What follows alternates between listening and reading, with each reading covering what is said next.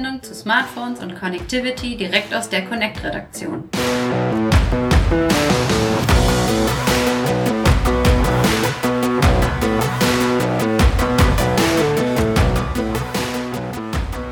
Hallo liebe Hörer und herzlich willkommen zum Connect Podcast Folge 20. Ja, sehr schnell kam schon wieder eine neue Episode raus, denn es gibt wichtige, dringende Neuheiten, die wir, über die wir berichten wollen. Ich begrüße neben mir wieder einmal den lieben Lennart. Hi Steve, na? Ja, na, oh, so, so bist gut aufgelegt. Ich merke, du bist in bester Herbstlaune und mal sehen, wie gut die Herbstlaune bei unserem anderen Kollegen ist. Hallo Andreas. Hallo. Ja, bei dir Laune gut? Alles gut. Alles bestens. Ähm, Ja. äh, ja, äh, ihr habt was mitgebracht, denn es gibt irgendwie äh, ja spannende Neuheiten oder sind sie spannend? Ich weiß es nicht. Ähm, äh, holt mich doch mal ab. Was gibt es? Ich bin wie immer unvorbereitet und äh, frage mich, was was ist da los bei euch in der Redaktion? Äh, wo wart ihr? Was habt ihr gesehen? Was könnt ihr uns heute äh, Schönes berichten? Ja, im Herbst gab es ja jetzt wirklich relativ viele Vorstellungen von neuen Geräten. Ähm, aber der Smartphone-Herbst, wie ich ihn jetzt mal nennen möchte, neigt sich jetzt doch so ganz langsam dem Ende entgegen. Ähm, Huawei war bereits dran, da haben wir auch schon drüber gesprochen, Apple ja auch. Ähm, OnePlus hat was vorgestellt, was Neues. Ja, und jetzt ist halt Google dabei und hat zwei neue Top-Smartphones vorgestellt. Und der gute Andreas, der war da auf einem Event und kann uns jetzt ein bisschen darüber berichten, über das Google Pixel 4 und das Pixel 4 XL. Ja, bei Google hat das schon Tradition. Einmal im Jahr gibt es das sogenannte Made by Google Event und da werden neue Hardware-Produkte vorgestellt. Dabei geht es nicht nur um Smartphones, sondern auch um Smart Home. Das ist ja auch so ein Bereich, bei dem Google immer stärker wird. Da hat man sich ja umbenannt in Nest. Das heißt, der neue Google Home Mini, da bin ich gleich beim ersten Produkt, der vorgestellt wurde, der heißt Google Nest Mini. Das Design hat sich da absolut gar nicht geändert. Also es ist immer noch dieses, dieser kleine runde So Stein. ja. Puck. Und ähm, drin wurde aber alles komplett überarbeitet. Also da haben wir jetzt die Zahl der Mikrofone, die von zwei auf drei aufgestockt wurde. Das dürfte die Spracherkennung verbessern. Wir haben einen neuen Machine Learning Prozessor drin, der dafür sorgt, dass viele Prozesse, Spracherkennung etc. direkt on board erledigt werden können. Das erhöht die Verarbeitungsgeschwindigkeit. Und wir haben einen neuen Lautsprecher. Da soll der Klang viel besser sein. Er ist auch besser, ich habe mir das angehört, aber Raumklang kann man bei der Größe natürlich nicht erwarten. Und man darf auch nicht vergessen, das Ding kostet nur 59 Euro. Also Oh, Google ja. bleibt auch beim Preis gleich, im, also sozusagen erhöht ihn nicht im Vergleich mit dem Vorgänger. Und dieses Facelift, nenne ich es mal jetzt, das war auch nötig beim Home Mini, weil die erste Generation, die wurde ja im Oktober 2017 schon vorgestellt. Also Mhm. ist, das Ding war recht lange auf dem Markt und jetzt wird es auch wirklich Zeit, das durch aktuelle neue Technik zu ersetzen. Kann man äh, was sagen, wie da Google so aufgestellt ist auf dem Markt jetzt im Vergleich zu zum Beispiel Echo und Echo Dot oder eben Apple HomePod äh, Sachen und so? Wo steht da Google? Wie weit sind sie da? Wer hat da die Nase vorn? Also die Nase vorn in dem Segment hat in meinen Augen Amazon und ähm, dann kommt Google, würde ich sagen, und Apple erst weiter hinten. Aber Google und Amazon, da ist schon, da ist schon ein Gap. Also da ist, ähm, da ist Amazon weiter vorne, sowohl was die Möglichkeiten der Geräte betrifft, der, die Spracherkennung, als auch die Hardware. Also ähm, Amazon hatte einfach ein größeres Line-up. Ja, vor allem Amazon hatte ja auch letztens erst neue Produkte vorgestellt und ähm, sogar so eine Art smarte ja, Lautsprecher-Steckdose vorgestellt, wodurch man jetzt wirklich sein gesamtes Haus irgendwie vernetzen kann. Also sei es jetzt in der Garage, im Hobbyraum, ähm, im Badezimmer, überall kann man jetzt einfach so ein kleines Ding in die Steckdose stecken und hat den Raum mit Amazon Alexa vernetzt. Und so etwas hat Google ja meines Erachtens auch noch nicht im Portfolio. Nee, sie haben aber, äh, was mir echt gut gefallen hat, sie haben äh, den ähm, neuen Google Wi-Fi vorgestellt. Also die haben ja seit kurzem eigentlich erst ähm, ein Mesh-WLAN-System im Portfolio und da haben sie jetzt den, ähm, den Nachfolger gebracht und das ist schon sehr cool, weil wenn man es kennt, diese ähm, erste Generation Google Wi-Fi, das war so ein Zylinder, recht kantig und der neue, die neue Generation, die jetzt eben gezeigt wurde, die ist so, das ist kein schmaler, kantiger Zylinder, das ist jetzt viel flacher und breiter. Das hat so organische Form, so rund. Also das kannst du dir auch einfach ins äh, Wohnzimmerregal stellen. Das sieht einfach schön aus. Darauf hat Google auch Wert gelegt. Äh, ja, das ist, das ist echt gelungen. Also finde ich auch gut den Ansatz, dass man sagt, ein WLAN-Router, das ist nicht irgendwie so ein technisches Gerät, was hässlich und irgendwie unter das Sofa kommt, sondern das ist was, was Schönes, was man sich auch dekorativ vielleicht jetzt dekorativ ist übertrieben, aber das muss man nicht verstecken, sondern das kann man. Ja. Ein Designgegenstand, ganz Ein einfach. Designobjekt. Ja. Mhm. Genau, Ja, wenn, ich- er, wenn er sowieso rumsteht, warum muss er dann äh, hässlich aussehen oder Genau. unschön, sondern dann kann er auch was hermachen. Glaubst du denn, dass es ihnen jetzt gelingt mit, den, mit diesen Neuheiten, dass sie da ein bisschen aufholen, dass sie ein bisschen rankommen an Amazon oder meinst du, das reicht noch nicht? Nee, ich glaube, das reicht nicht. Also vor allen Dingen, also der, der Google Wi-Fi, das ist eher so ein Nischenthema bei Google. Das ist, das geht nicht so in die Breite wie jetzt eine, ein Fritz WLAN-Box. Und äh, beim Home Mini, Thema Smart Home, da haben sie auch noch nicht das Portfolio, das, das Amazon hat und auch noch nicht die Marktdurchdringung. Aber Google ist Google. Ich meine, die sind groß, da, da kann man noch einiges erwarten. Und ich glaube auch noch nicht, dass, ich glaube, das war noch nicht alles in diesem Jahr. Da kommt, kann durchaus noch ein bisschen was kommen. Ja, also man hat ja auch nichts Neues gesehen von Google. Das war ja einfach nur ein, ein Upgrade bestehender Produktlinien, die einfach ähm, modernisiert wurden. Ja, aber ähm, ich meine, das Spannendste sind ja sowieso die neuen Smartphones, oder? Ja, das würde ich auf jeden Fall so sagen. Genau, und da hat Google ja das Pixel 4 und das Pixel 4 XL vorgestellt. Und ähm, ja, also das ist auch eine Fortführung einer bestehenden Produktlinie. Und da bleibt man sich auch ähm, treu. Also die Tradition der Pixel-Serie, da das erkennt man sofort wieder, das Design. Äh, was mir da immer sehr gut gefällt, ist dieser farblich abgesetzte Power-Button, der Mhm. strahlt richtig so aus dem Gehäuse raus. Was mir auch aufgefallen ist, die zweigeteilte Glasrückseite, die jetzt bei der dritten Generation war, das macht Google nicht mehr. Das ist jetzt eine, ein, eine Glasoberfläche sozusagen. Die ist jetzt auch mattiert, oder?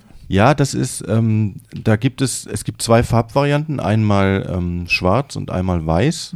Und die schwarze ist so Klavierlack, da ist das Glas glänzend. Und bei der ähm, weißen ist es so mattiert und eher so samtig. Und das Mhm. finde ich sehr cool. Also das, das Glänzende hat mich jetzt nicht weiter umgehauen. Aber so dieses Matte, so wie bei den neuen iPhones, das ist echt gut. Wir haben auch noch eine rot-orange Variante. Die ist allerdings limitiert. Also da, die gibt es nur bei dem kleineren Pixel in so einer Limited Edition.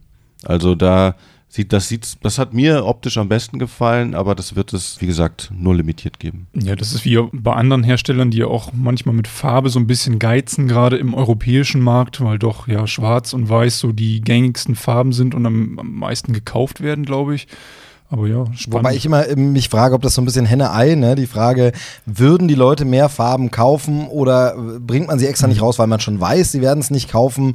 Ähm, ich finde es auch mal ein bisschen seltsam, aber man kann natürlich auch immer mit einer Hülle dann noch ein bisschen äh, seinen eigenen Farbtupfer reinbringen. Du, das ist eine interessante, Entschuldigung, dass ich unterbreche, aber es ist eine interessante Frage, ähm, Aspekt bei diesem Google-Event, weil dieses ähm, Nest Mini, also dieser kleine Lautsprecher von Google, der kommt in äh, Schwarz und auch äh, so äh, Kreidefarben wieder raus. Mhm. Und Google hat auf dem Event auch explizit gesagt, es gibt auch andere Farben, aber in Deutschland bringt man halt diese, weil man halt diese Erfahrung auch gemacht hat, also dass die halt gekauft werden. Ne? Also ja, ähm, Genau. Vielleicht, vielleicht sind ja. wir einfach hier so ein bisschen, sind so. wir, wir, Wir mögen es so. schwarz-weiß äh, und von daher, Ja. und äh, deshalb wird es beim Pixel da eben auch wenig Farbtupfer geben. Aber kommen wir mal zur Technik. Was ist da denn geboten bei den neuen Modellen? Ja, im Prinzip alles, ähm, was man sich so im High-End-Bereich wünscht. Also wir haben den stärksten Snapdragon-Prozessor drin, den 855er. Wir haben ein schickes OLED-Display. Wir haben eine Kamera mit einer sehr guten Bildqualität, 12 Megapixel, eine Dual-Optik. Was ich wirklich nicht gut finde, ist äh, die Speicherausstattung. Da knausert Google wirklich ähm, krass, weil ähm, beide Modelle, die starten mit 64 Gigabyte. Mhm. Das finde ich 2019 im Android-Segment ein bisschen, bisschen dünn. Das kann Apple sich leisten, aber jetzt im hochpreisigen Android-Bereich. Und es wird nur dieses eine Modell mit 64 Gigabyte geben. Also ich gehe mal kurz die Preise durch, die habe ich mir hier gerade aufgerufen. Das Pixel 4 mit 64 Gigabyte kostet 749 Euro und mit 128 Gigabyte 849 Ah, okay. Euro. Mhm. Das äh, XL-Modell kostet 899 Euro in der 64 Gigabyte Variante und 999 in der 128 Gigabyte Variante. Und ja, wie gesagt, also für den Preis, ähm, wir hatten gerade Lennart äh, vor dem Podcast über OnePlus gesprochen. Genau, ja. Da bekommt man für den Preis 256 Gigabyte und eine Speichererweiterung, oder? Nee, leider keine Speichererweiterung, aber ich glaube, den meisten Nutzern dürften die 256 Gigabyte doch äh, sehr lange reichen. Ja, das ist, äh, lass mich rechnen, das äh, Vierfache. aber, aber was glaubt ihr, warum ist das so? Also ähm, ist Spe so teuer ist der Speicher dann gemessen am Gerät wahrscheinlich dann doch nicht. Ähm, warum machen die das? Wie gesagt, bei Apple haben wir das auch, aber da sind wir ein bisschen in einem anderen Kosmos. Will man die Nutzer dann unbedingt zur Cloud-Nutzung drängen, was ja aber auch immer so ein bisschen netzabhängig ist? Oder warum wird da so eingespeichert? Ist das wirklich so ein Faktor, wo der Hersteller sagen kann, oh, da, da machen wir einfach noch ein bisschen mehr äh, Marge? Das ist äh, für mich auch nicht verständlich, muss ich gestehen. Und ich, ich kenne mich ja in der Branche aus. Google wurde alles auch gefragt auf der Veranstaltung und da wird verwiesen immer auf die, auf die Speichernutzung in der Cloud, dass man sozusagen die Bilder in, in, in Google Fotos auslagert, dass man alles eben in der Google Cloud erledigt. Das System ist ja auch entsprechend gut darauf abgestimmt. Aber eher gerade in Deutschland mit dem, mit dem Netz, was wir hier haben, ähm, wenn man am Zug sitzt oder so, dann hilft einem die Cloud meint nicht genau, immer. Ja. Ne? Ja, und auch bei Apps. Also ich bin ähm, leider chronischer App-Sammler und äh, da summiert sich das dann schon, wenn man einige Apps auf dem Smartphone hat und äh, die kann man halt dann mal eben nicht in die Cloud auslagern. Ja, oder eben gerade also bestimmte Apps, die man jetzt nicht so oft nutzt, aber man hat irgendwelche Spiele, da kommen dann schon ja. einige Gigabyte zusammen. Gerade so ein starkes Smartphone kann ja eben auch wirklich gute Grafik darstellen und tolle Spiele machen und dann den Speicher so zu knausern ist seltsam. Ähm, ich würde es ja verstehen, wenn das Modell jetzt generell vom Prozessor und der Leistung und vom Display und allem sowieso nichts gut darstellen kann, dann brauchst du auch keine große. Aber wenn ich tolle 4K-Videos oder Sachen anschauen und abspielen und abspeichern und aufnehmen kann, dann ist es ein bisschen seltsam. Also ja, gerade 4K, ne? Also bei Videos, das das frisst Genau, schon. was kann das Gerät denn da in der Hinsicht? Ähm das kann den Standard mit 4K Videos. Äh, äh, genau, vielleicht reden wir mal über die Kamera. Das ist nämlich auch ganz ähm, Nochmal ganz kurz aufs Display, aber da hattest du, glaube ich, gesagt, dass wir 90 Hertz diesmal sogar bekommen, oder? Ja, genau. Ah ja, genau. Das Display 90 Hertz, sehr flüssiges Scrolling ist ähm, wie bei OnePlus jetzt in ausgewählten Apps und in der Systemoberfläche. Genau, wie ähm, sieht es da mit den Rändern aus? Das war ja jetzt zuletzt immer so ein Thema, was uns beschäftigt hat, auch bei den neuen iPhone-Modellen. Wie viel Rand haben wir? Ähm, bis wohin reicht das äh, Display? Also wir reden da ja immer von Infinity-Displays und irgendwelchen Edge-Displays und Sachen. Wie sieht es da beim Pixel aus? Ja, Google macht das nicht so mit, diese Biegung, sage ich mal. Die, die, die bleiben eher so gerade in der horizontalen. Die Ränder sind aber sehr schmal, also gerade rechts und links an den langen Rändern, da hast du, da geht's wirklich fast bis an den Rand. Mhm. Ist jetzt nicht so wie bei, bei Apple, wo du es mhm. relativ breit hast noch. Bei Google ist allerdings oben und unten ein recht dicker Streifen. Und das liegt daran, dass äh, zum einen die Stereo-Lautsprecher und zum anderen aber oben äh, so eine neue Sensorphalanx, das hat man vorher auch noch nicht gesehen bei den Pixeln, äh, super spannend, da sind nämlich zwei Infrarotsensoren drin und ein ähm, Tiefensensor und die sorgen für eine 3D-Gesichtserkennung. Das kann man vergleichen mit dem Apple-System, mit Face mhm. ID oder mit dem, was Huawei beim Mate 20 hat mhm. und beim Mate 30 Pro. Also du kannst dann, das war ja immer so ein Thema bei Android, Google hat es nicht unterstützt, die biometrische Erkennung per mhm. Gesicht nativ im System. Das machen sie jetzt mit Android 10, weil sie jetzt sagen, äh, dass ähm, auf dem Hardware-Niveau ist das sicher, weil das ist ja auch das Argument von Apple mit Face ID, dass, genau, ähm, ja. dass es nicht hundertprozentig ist, aber schon. Aber so eine 3D-Gesichtserkennung eben besser als jetzt einfach ein Foto deutlich, davor halten und äh, solche besser. Geschichten, genau. Ja. Gut, ja, dann hatte Lennart uns rüde unterbrochen, äh, wie wir ihn kennen. Äh, Kamera. Ich will wissen, was kann die Kamera, äh, wie gut ist sie, wie ist da Google aufgestellt? Also die Kamera, erstmal was auffällt, ne, die Rückseite, dieses äh, quadratische, dieser Buckel, der frappierend ans iPhone 11 erinnert. Ne? Mhm. Also es ja, ist ähm, deutlich die gleiche Kameraeinheit, also die gleiche Anordnung. Aber Google äh, spart sich ein, eine Optik. Ne? Also Apple geht ja bei den Pro-Modellen, bei den 11ern, haben sie ja Ultraweitwinkel, Weitwinkel und Tele. Und Google macht einfach Weitwinkel und Dreifach Tele. Und ähm, finde ich ein bisschen schwach, muss ich sagen. Also ähm, das ist, Google hat natürlich wieder eine Top-Qualität bei Fotos. Das wird keine Frage sein, da werden sie führend sein. Aber ähm, dass sie, also ich hätte mir schon gewünscht, dass da auch eine Ultraweitwinkeloptik mhm. drin ist, gerade so große Bildausschnitte, das ähm, lassen sie weg. Was kann man noch zur Kamera sagen? Ja, Google hatte da ja auch jetzt einige, ähm, Google ist ja immer so der König der Kamerasoftware, könnte man ja eigentlich ja. sagen. Oder sie verwenden sehr viel Entwicklungsenergie darauf, halt die Software perfekt abzustimmen ja. auf die Objektive und ähm, haben da jetzt sogar so eine Art ähm, duale Belichtung in die Kamera-App implementiert, richtig? Also wo man die hellen Bildstellen und dunklen Bildstellen steuern kann? Ja, das ist äh, sogenannte, der sogenannte Dual Exposure. Das ist so eine neue Möglichkeit der Bildbearbeitung. Und zwar, ähm, wenn das Bild geknipst ist, dann hast du über so einen Schieberegler die Möglichkeit, äh, die Bild Bilddynamik zu verändern in überbelichteten oder unterbelichteten Bereichen. Also Beispiel, du hast so eine Person, die du gegens Licht fotografierst. Dann hast mhm. du die ja so im Schatten, genau. während es hinten eher zu hell ist. Und du kannst dann mit Dual Exposure, kannst du das ausgleichen. Die schattige Person vorne kannst du hell machen. Du kannst die ganze Bilddynamik verändern. Das sah schon sehr beeindruckend aus, muss ich sagen. Also das ist schon krass. Muss man natürlich dann in der, in der Realität schauen, mhm, wie es genau. sich macht, aber die Idee und, und wie es da in den Beispielen aussah, war, war mhm. wirklich schön.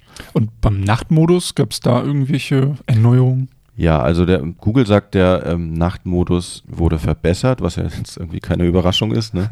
Das sagen ja alle. Sagt ja jeder Hersteller beim neuen Produkt. Ähm, da wurden dann Beispiele gezeigt.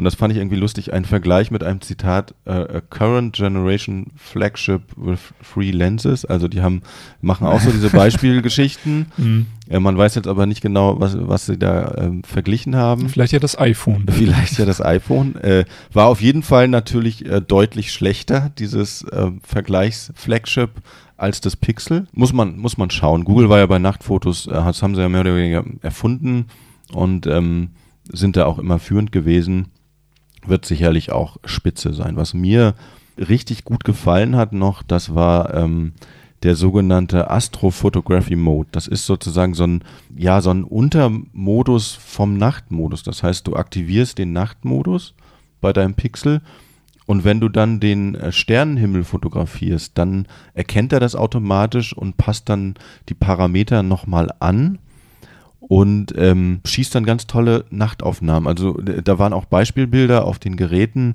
die so die Milchstraße gezeigt haben. Das mhm. sah aus wie, weiß ich nicht, ähm, wie so eine teure absolut teures Kameraequipment, äh, Nachtfotografie-Spezialisten, die da sich in die Wüste gelegt haben und, und, und, und Fotos gemacht haben. Ja, das, soll das Gerät angeblich können. Ob ja, das da bin ich dann immer auch ein bisschen vorsichtig. Ich glaube, Huawei ja. hatte ja auch mal, auch beim Nachtmodus, so eine Art Moonshot, wo man also mit dem Teleobjektiv den Mond fotografieren konnte. Und da, der Mond ist ja nun sehr hell und da hat man dann wirklich die Struktur des Mondes gesehen.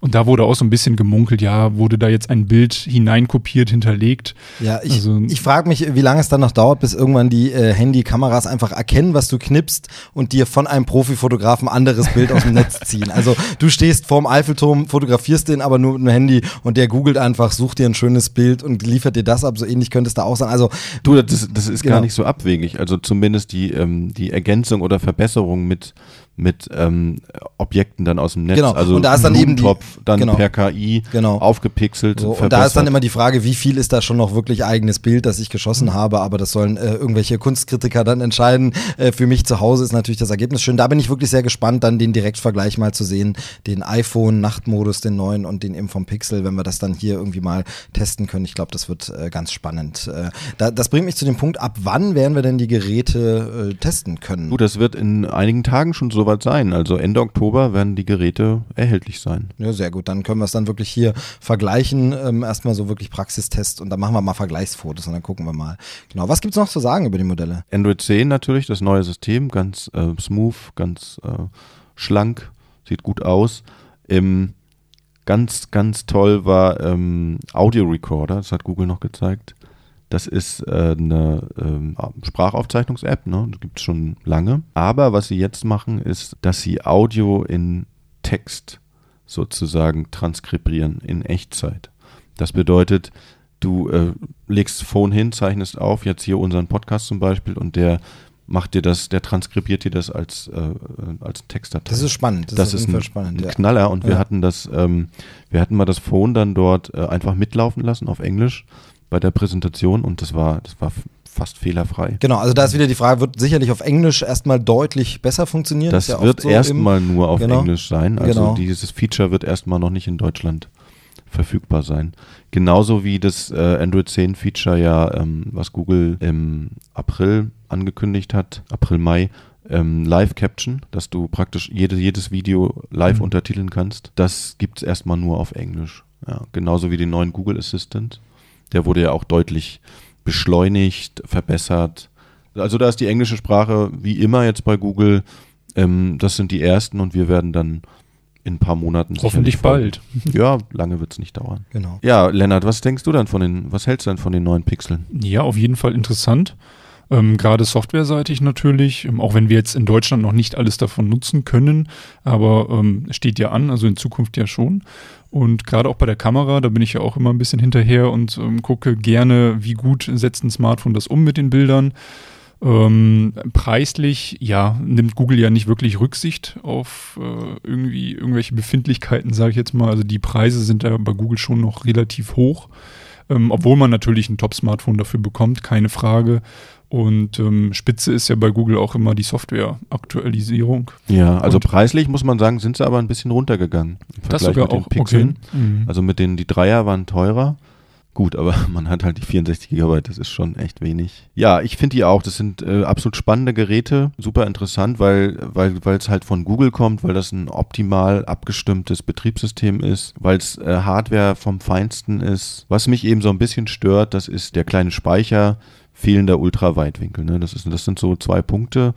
Aber ansonsten denke ich, sind das äh, konkurrenzfähige Geräte. Muss man jetzt mal natürlich abwarten, wie die jetzt im, im Test so abschneiden. Zum Thema Sicherheit, hatte Google da noch irgendwas Spezielles? Ich habe irgendwie von einem speziellen Sicherheitscore gehört, den sie auf dem Chip implementiert haben. Das machen sie ja ähm, eigentlich doch schon länger mit dem Titan M. Das Mhm. ist ja so ein, ähm, so ein spezieller Sicherheitschip, wo halt die biometrischen Daten und sensible Daten sozusagen abgelegt werden und der dann besonderen äh, ähm, Sicherheitsstandards unterliegt. Gut, dann haben wir das äh, sehr gut zusammengefasst nochmal, was es da jetzt gerade Neues bei Google gibt. Was erwartet uns sonst noch bis Ende des Jahres? Gibt es noch irgendwelche Sachen, auf die ihr euch besonders freut oder was so Ausblick ist? Welche Hersteller stehen noch in den Startlöchern, wo noch was kommt oder, äh, oder war es das für dieses Jahr? Also ich glaube, das war es so langsam, weil ähm, das Weihnachtsgeschäft fängt dann jetzt bald an und im Dezember wird keiner mehr um die Ecke kommen mit einem neuen Gerät. Also das sind so, jetzt wurde das so, so das so abgefeuert an Produkten, was so da ist. Und jetzt wird es erstmal produkttechnisch, würde ich sagen, gehen wir jetzt in den in den Winter über. Genau, jetzt Den werden erstmal jetzt werden erstmal Produkte ge gekauft, verkauft und dann äh, geht es im nächsten Jahr dann wieder weiter. Äh, ihr werdet immer schön berichten, also immer toll, wenn ihr direkt von den Events quasi hier ins Podcast-Studio äh, purzelt. Das finde ich immer sehr, sehr gut. Deshalb äh, vielen Dank für die Einschätzung und Zusammenfassung. Ja, Ja. gerne. Genau, dann äh, bis zur nächsten Sendung. Vielen Dank fürs Zuhören und dann müssen wir jetzt gucken, welches Gerät wir kaufen im Herbst äh, und äh, schauen mal, wie wir uns da durchschlagen. Äh, auf Wiederhören. Ciao. Tschüss.